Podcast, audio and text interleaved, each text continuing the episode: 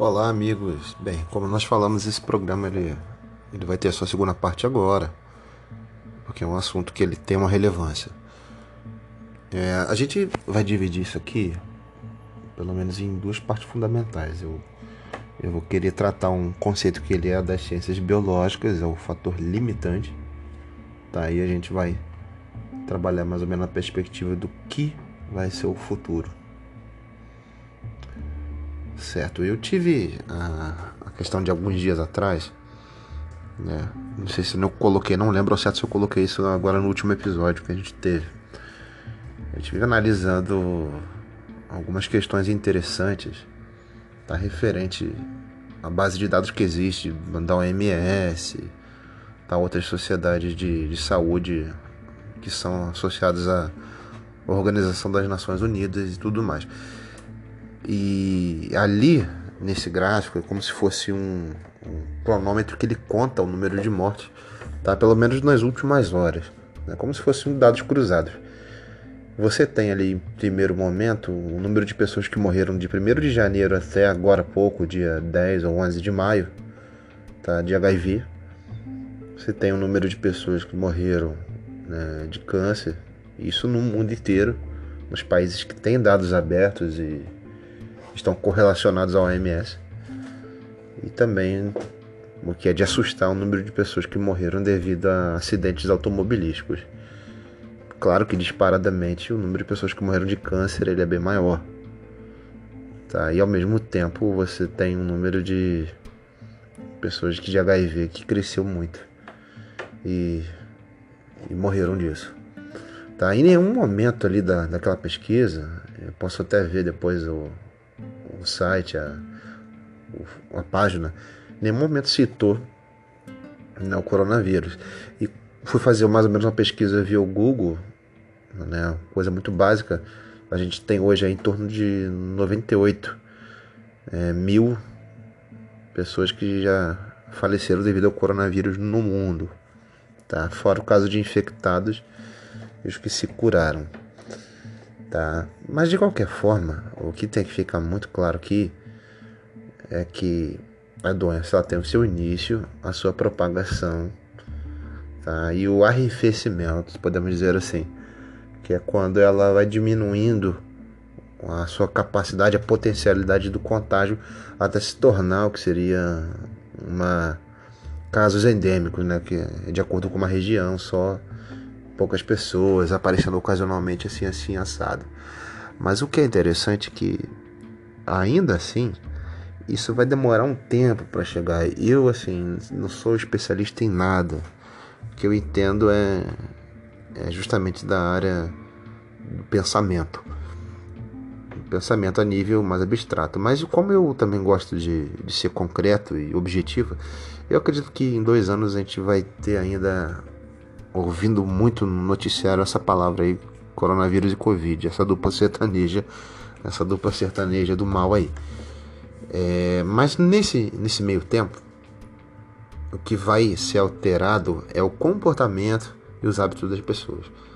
Tá? Vai se tornar parte da nossa rotina o, o uso desses EPIs, máscara, tá? álcool em gel, outras coisas que para determinadas profissões e funções vai existir. Tá? Então, acredito que os meios de transporte vão se adaptar a essa nova realidade.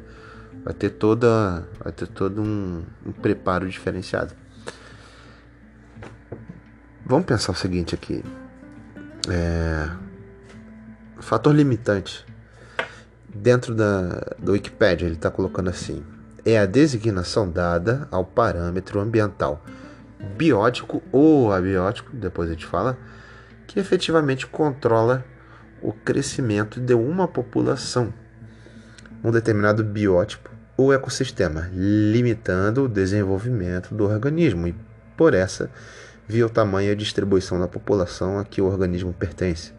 Numa abordagem centrada no indivíduo constituinte da população, cujo crescimento esteja a ser considerado o fator limitante identifica o parâmetro ambiental singular, no sentido de único, que na situação concreta impede o organismo de alcançar plenamente o seu potencial biótico. Nota-se que a limitação tanto pode decorrer da escassez como do excesso.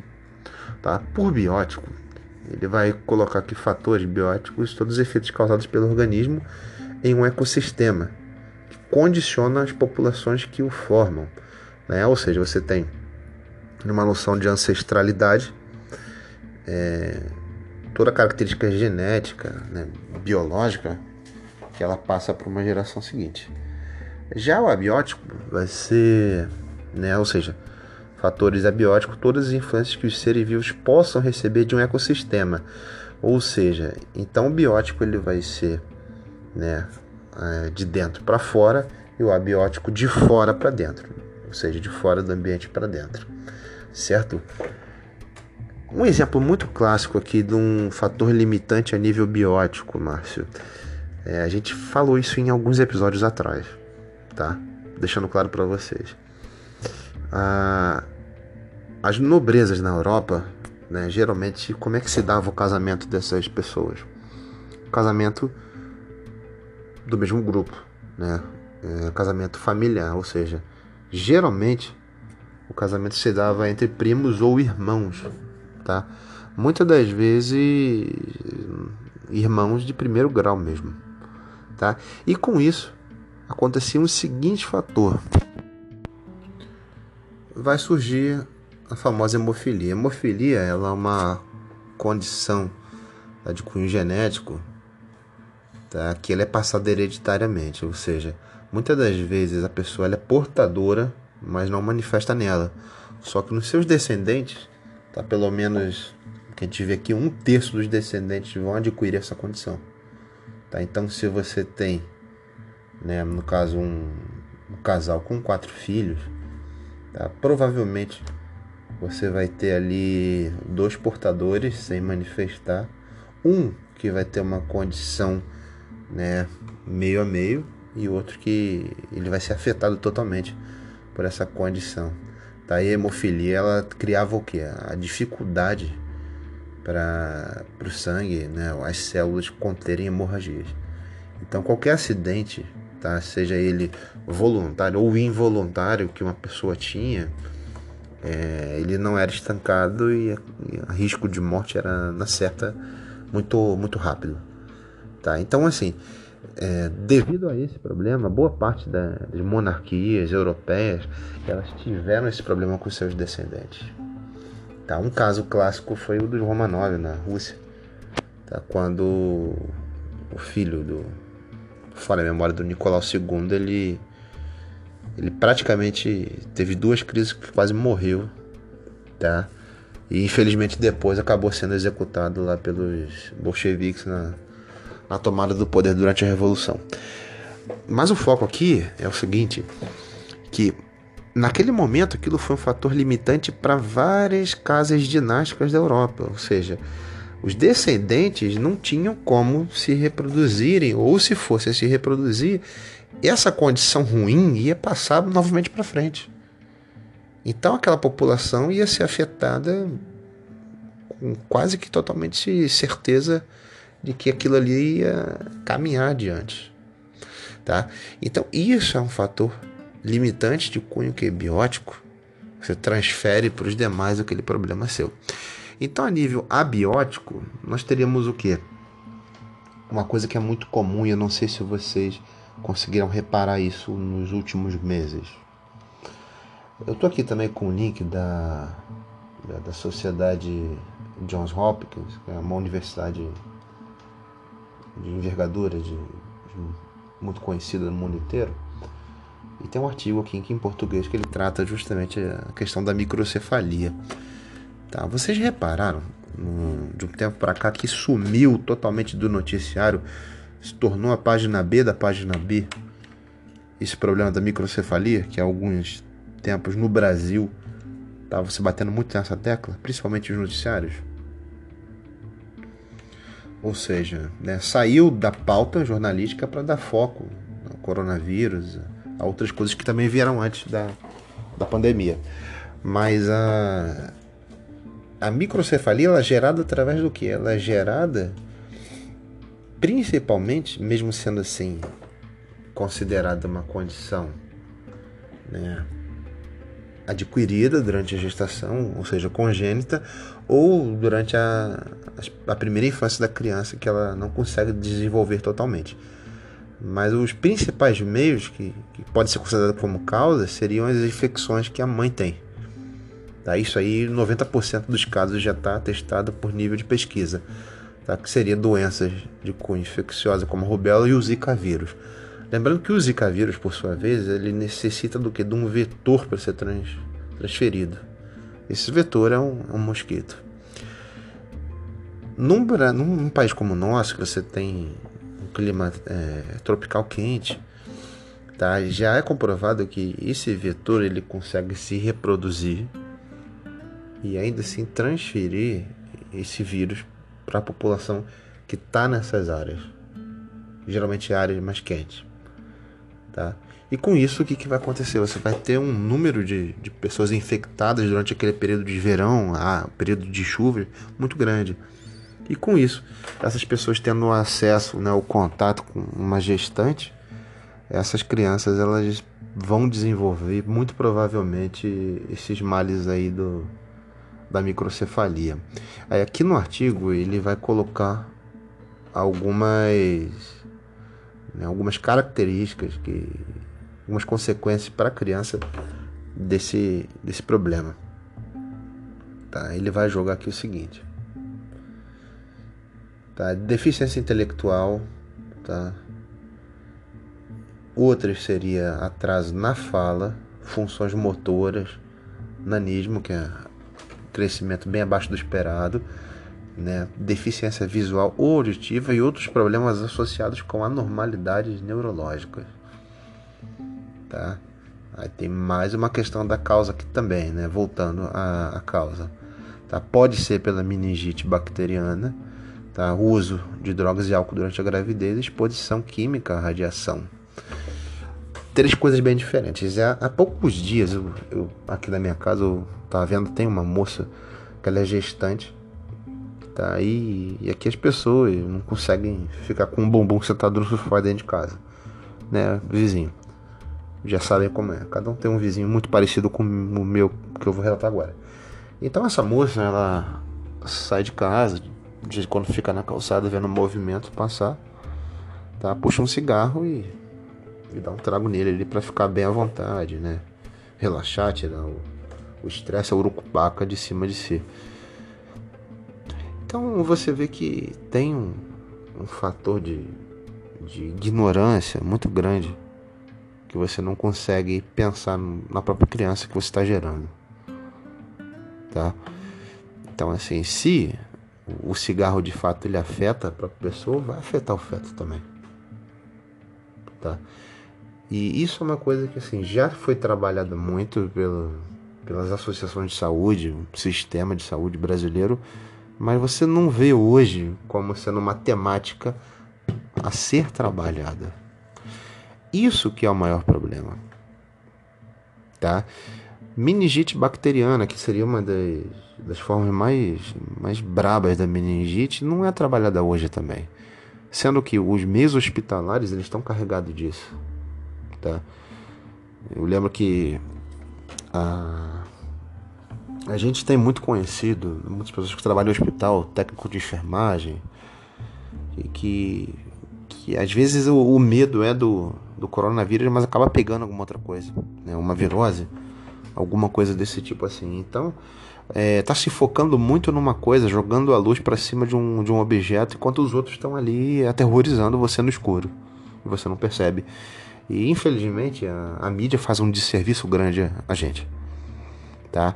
Porque eu tô relatando isso tudo para vocês aí a questão do, da microcefalia, né? E também a questão da infertilidade, que é um ponto interessante. Tá? Tem um outro artigo aqui, é, esse aqui já é da Sociedade Brasileira de Produção Assistida, né? que seria as técnicas mais evoluídas para a fecundação humana. Tá? Ele coloca aqui que pelo menos 35% dos casos de infertilidade estão relacionados à mulher. Né? E parte, né, ou boa parte desses problemas aí é de uma doença chamada endometriose. E isso é interessante até falar para as meninas, as mulheres que estão ouvindo a gente, que já pensaram em ter um filho, têm um interesse futuro em ter, de que é algo a ser pensado. Se um problema desse se desenvolve na pessoa, tem que procurar uma ajuda médica. Apesar de que o, a realidade que a gente está, ela não é nada animadora. Você às vezes vai para o sistema procurar uma ajuda e muitas das vezes um, uma consulta é marcada quatro meses depois. Tá? Espero estar sendo modesto. Né? Um, um exame pelo menos é nessa faixa de três, quatro meses sair. Tá? Então a gente está à mercê de tudo. Não sei se vocês conseguem reparar. Pelo menos assim, né? duas pessoas adultas a partir de 25 anos, está em estado de reprodução, que podem se reproduzir, tem uma vida é, material razoável, condições de criar e formar uma família, eu acredito que tem que pensar nessa possibilidade. Tá? Então, se você pode fazer isso, faça. Porque se depender de, de governo, de alguém assim, a gente não vai chegar a lugar nenhum. Mas pensa agora de forma mais global. Quantas famílias, quantas mulheres que vocês conhecem que não têm condição de tratar algo assim? E de repente, essas mulheres, essas famílias poderiam gerar seres humanos bons para uma sociedade como a nossa. No outro oposto do ringue, senhores, você tem famílias vivendo em áreas urbanas ou áreas rurais que estão expostas a doenças do tempo doenças infecciosas que criam, infelizmente, essas malformações, como a microcefalia, que é uma taxa altíssima no Brasil hoje. Tá? Pensa no seguinte: vai chegar mais ou menos depois que a criança nasce, ela cresce, vai chegar na fase do trabalho, na fase de que você tem que encarar o mercado de trabalho depois da escola. E como é que essa pessoa vai trabalhar? Como ela vai se sustentar se ela tem algum problema psiquiátrico, neurológico, má formação? Ela vai precisar de alguém que sustente ela. Ela vai precisar de algum benefício do governo. E hoje essas crianças que estão nascendo, se não tiverem pai e mãe, vai depender de alguém da família. Se a família não se importar ou não tiver ninguém que possa ajudar financeiramente, vai depender de um governo. Quem vai pagar o benefício para essas crianças, esses adolescentes, essas pessoas, vão ser, vão ser eu e você. Porque não foi pensado antes em cuidar dos seres humanos. Na verdade, todo o sistema global está cuidando de números, não está cuidando de pessoas. É fácil falar para você ficar em casa. Mas ninguém sabe a dor que você sente em ficar em casa e ter sua vida toda modificada. Né? Então, acho que serve para nossa reflexão. Acho que serve para a gente questionar o que temos vivido e pensar de que dá para mudar muita coisa. Mas basta sair do lugar de lugar de conforto, a zona de conforto. A estafa mental todos nós estamos sentindo tá? O cansaço mental por uma realidade que a gente não consegue encarar ela ainda está existindo. Mas uma coisa é fato: a gente tem que sair da inércia e pensar em algo melhor para nós mesmos. Gente, o sistema de educação ele não vai salvar ninguém. É até uma questão interessante isso. Eu já passei por, por várias realidades bem diferentes na, na minha caminhada profissional. Né? Esse, esse próximo ano agora, 2021, eu faço 10 anos que eu trabalho no serviço público. Um dia me falaram assim: bem, você está entrando para trabalhar aqui. Primeira coisa que você tem que fazer é nunca se veja como um salvador da pátria. Você não vai conseguir melhorar a realidade das pessoas, muitas das vezes porque você não tem poder para isso e muitas das vezes porque as pessoas não querem que você melhore a condição delas. Eu lembro que na, no primeiro momento depois que eu vi isso foi um balde de água fria. Mas passado uma semana eu entendi que a negligência, a preguiça humana, ela é maior do que qualquer coisa. Tá? Então o que a gente pode fazer é por nós mesmos. Não espere por sistema de educação nenhum, que ele não vai salvar. Vai entrar ano, sair ano, e a coisa fatalmente vai ser a mesma bosta. Mas agora, se você olhar para você com, com carinho, com zelo, muita coisa pode mudar. Eu agradeço aí, tá, gente? É bom esse encontro e até a próxima.